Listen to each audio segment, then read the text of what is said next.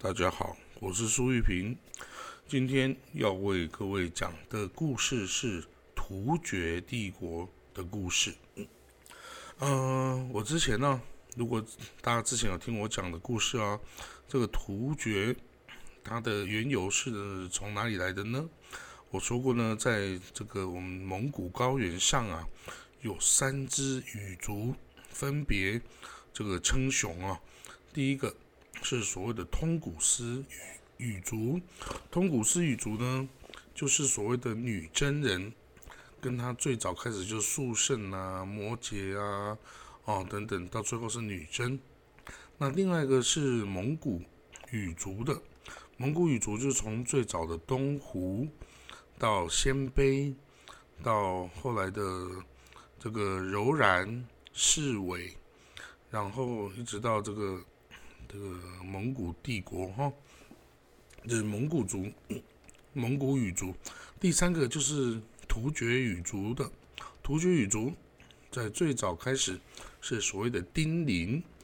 然后高车，然后到了隋唐时代是铁勒。铁勒到唐代呢是回鹘，那在后来，因为中亚那边呢也有很多的突厥语族的，它混合了西方的，比如说塞种人的血统啊，然后它反而回来到这个，总之在整个欧亚大陆啊，它建立了非常多个突厥语族的国家，那在这个。所谓的魏晋南北朝时期啊，最强大的这个突厥帝国 Turkey Khan 就成立了。那当然，它这个突厥汗国呢，它有别于这个传统这个北方丁零、高车、铁勒、回鹘这个一系列是这个等于是本土发展起来的突厥语族哦。它这个突厥帝国，它。是从西方来的，它混有匈奴的血统啊，也可能混有塞种人，就是印欧民族的血统哦。那这个突厥人建立了第一突厥汗国，那第一突厥汗国呢之后分裂成东突厥汗国跟西突厥汗国。那它这个突厥汗国的主体。部族啊，是由这个游牧的这个突厥种族中的阿史那家族，阿史那家族建立的哦。那首先呢，是有一对兄弟啊，叫做布敏卡干、布敏汗跟伊斯塔米汗这对兄弟哦。首先呢，在西元五百四十六年，这个布敏汗呐，他。与这个回鹘跟铁勒开战，当时的这个蒙古高原的统治帝国啊是柔然，那这个柔然下面有很多附属的种族啊，回鹘、铁勒，还有包括突厥啊，都是这个柔然帝国的附属种族啊。那这个阿史那家族啊。本来是柔然帝国的铁匠哦，就帮他们打铁的哦。那他阻止了这个回鹘啊跟铁勒啊向柔然帝国开战，所以这个阿史那家族觉得，嗯，我是有功的之臣呐。所以我就想，嗯，那这样这个柔然皇帝啊可能会愿意把这个柔然的公主啊嫁给我这样子。结果呢，柔然的皇帝。羞辱了他，说：“你只是我的断奴啊，就是你帮我打铁的奴隶啊，你怎么可以敢来向我求亲呢？”所以啊，羞辱一顿。那阿史那家族啊，当然就很生气啊，求亲不成就很生气，他就到南边啊，跟当时的西魏这个结盟了。那西魏当时这个还是那个鲜卑族，然后鲜卑的统治王朝哈。那后来这个他们击败了柔然帝国哈，柔然帝国被这个突厥啊等等击败之后，他的领土啊就被这个突厥汗国给继承了。然后呢，他这个突厥汗国啊，迅速的向西扩张领地，最大的，当最强大时候啊，他的领土啊，从中国东北一直延伸到黑海北岸哦，到黑海哦，所以它是一个非常强大的，横跨整个中这个欧亚大陆的一个大帝国。嗯，那这个突厥汗国呢，它有语言，但是它没有自己的文字。所以，它使用这个河中区域的这个粟特人呐，Sodium 粟特文字来记事跟计算哦。他讲的语言是古突厥语，那他是第一次使用 Turk 这个名称呐，来称呼自己种族的的名称哦。只是他一开始是用粟特文字啊来写字，那到了六世纪的上旬啊。他才创设了自己的古突厥文字。好，到七世纪，这个突厥汗国啊，它经过这个隋唐这个两个帝国的这个分崩，呃，这等于是把它的设计啊，结果就经过一连串的冲突和内战啊，它就分裂成东西突厥。东西突厥哈，好了，那怎么分裂的呢？嗯，这一开始啊，这个，嗯，我们说了阿史那这个不敏汗呐，他是在五百五十二年，西元五百五十二年击败了柔然的阿那贵汗，那他的战场是在今天的张家口，那之后他就是自封为伊利可汗。那可是他只有一年后啊，他就死了，死了哈。那他的儿子木杆可汗，叫木杆可汗，是西元五五三到五七二年。他的这个木杆可汗这儿子啊，他击败了西边的占据这个中亚的这个 Hypsalic Empire，就是燕达帝国。那他也击败了东边的契丹，西边的。耶尼塞吉基斯吉尔吉斯人，哦，就是成立了他这个大帝国哦。那他的伊利可汗，他有一个兄弟啊，叫伊斯塔米。伊斯塔米哦，就被封为是叶护。叶护就是亚古，亚古呢是这个突厥突厥汗国的一个官制哦。它等于是仅次于可汗之下的。最大的官哦，那只能是，呃，主要是以西方哦，总管西方所有事务的大总管哦。那这个伊斯坦米啊，这个西方业户，他就在西边呐，跟波斯的萨珊帝国萨珊尼 Empire 合作啊，一起消灭了这个燕达帝国 Apostolic Apostolic。那海普沙里呢？当初是跟柔然是盟友啦，所以呢，消灭了这个柔然啊，跟海普沙里燕达帝国呢，就使这个突厥帝国这个阿史那家族啊，控制了整个丝路啊。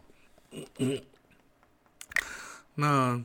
西好像到了这个这个西方业户啊，这伊斯塔米啊，他继续一直西向啊，他把。突厥人呢，带到了欧洲，甚至带到了黑海哦。到了西元五百七十六年，这突厥人呐，到了克里米亚，克里克里米亚，到那个半岛克里米亚半岛哦。那到了后来五百六十三年，西元五百六十三年，突厥帝国的使节团哦，第一次到了拜占庭哦，跟这个。君士君士坦丁堡的拜占庭帝国接触，那那时候的拜占庭皇帝贾斯丁二世啊，他对这个突厥帝国很有兴趣，因为突厥帝国可以跟拜占庭一起这个左右夹击波斯的萨珊帝国哈，萨珊帝国，然后他这贾斯汀这个拜占庭皇帝还派了使节团回访哦。那可是呢，他到了这个突厥汉庭的时候呢，却被羞辱啊，因为呢，突厥人认为拜占庭啊，跟这个从东方被突厥人一路追打到西方的阿瓦人，阿瓦人也就是柔然的后裔哦，他跟阿瓦人的拜占庭保护阿瓦人哦，所以呢，就突厥人就对拜占庭不太友善了。那当呃那时候主持这整个。突厥汗国西方事务的呢，是刚刚提到这伊斯塔米西方业户的儿子，现在儿子达陀可汗，达陀，达陀，达陀可汗哦。那嗯突厥帝国呢，在之前木杆可汗之后呢，就由托波可汗，他也叫 Taspra 可汗，托波可汗，他在五百七十二到。到五百八十一年之间统治哦，那个时候的中国北方啊，处于北齐的高家跟北周的宇文宇文鲜卑家族这个对立的时候，那他那个时候呢，托波可汗呐，他过世的时候本来有意思啊，把这个汗位啊传给木杆可汗的儿子叫阿巴可可汗。阿巴可汗、阿波可汗呐，但是呢，部落会议啊决定推举另外一个可汗，叫伊斯巴拉可汗。结果呢，达头可汗就达头就是那个伊斯塔米叶护的儿子啊，就自称为自立为可汗呢，然后挥军东向哦，就打起内战来了。结果呢，突厥就陷入分裂的内战哦。那这个东方的这个伊什巴拉汗呢，就向隋朝寻求庇护哦。那西突厥这个达头可汗呢，在西元六百年的时候，进攻了隋代的这个首都长安哦。然后他要求这个隋炀帝不可以再干预这个突厥的内战哦。但是呢，嗯 隋朝啊，很快。就煽动这个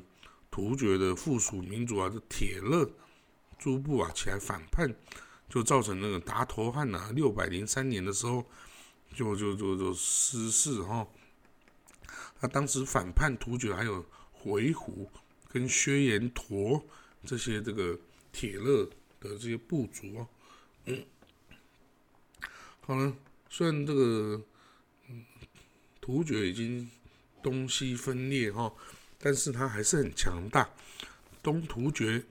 帝国的史毕可汗呐，他在西元六百零九到六百一十九年，还有这伊利可汗在六百二十到六百三十年间，都在这个隋唐交替啊，中国最衰弱的时候向南攻击哈。那那个史毕可汗呢，在六百一十五年。甚至差点在雁门关呐俘虏那个隋炀帝哦，但是他的妻子啊叫义成公主，是中国嫁去的公主，就事先就提醒了警告这个隋炀帝啊，隋炀帝就逃过一劫。他这个雁门关之战呐，也是呢李世民啊第一次出关的第一次这个大战哈，他也是有贡献的。嗯嗯，好了，那到了那个唐朝时代啊，西元六百二十六年呢，伊利可汗呢继续率兵犯长安，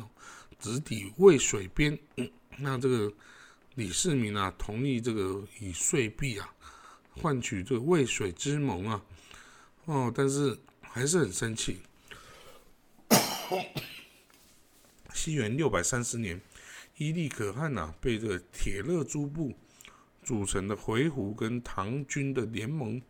在这个阴山之战中击败啊，还被俘虏送到长长安来哈，东突厥帝国就此灭亡。那这个唐太宗李世民啊，他说终于一雪前耻啊，这个之前这个这个耻辱啊。好了，那这东突厥灭亡之后呢，西突厥啊，还是继续这个。继续的这个在西边，但是因为他跟这个唐朝啊比较没有接壤啊，唐朝是反而是跟吐谷吐谷浑呐，跟后来的后突厥帝国更加的威威胁到唐朝的统治哦，所以呢，到后来这个苏定方啊，在唐中宗的时代啊，六百五十七年，苏定方这个率军这个平定了西突厥啊，啊，那这个大唐之后呢，还曾经立了两次这个立了两个可汗呐，新齐王可汗跟继王觉可汗哦，在这个今哈萨克那个地方哦，但是呢，从此这个突厥就是不再是有独立的这个帝国，然后他就从此就为中国的皇帝来战斗啊，受这个安西都护府的统辖哦。嗯，好了，我今天的故事先说到这里哦。我们之后还会再继续讲突厥的故事。好，先说到这里喽。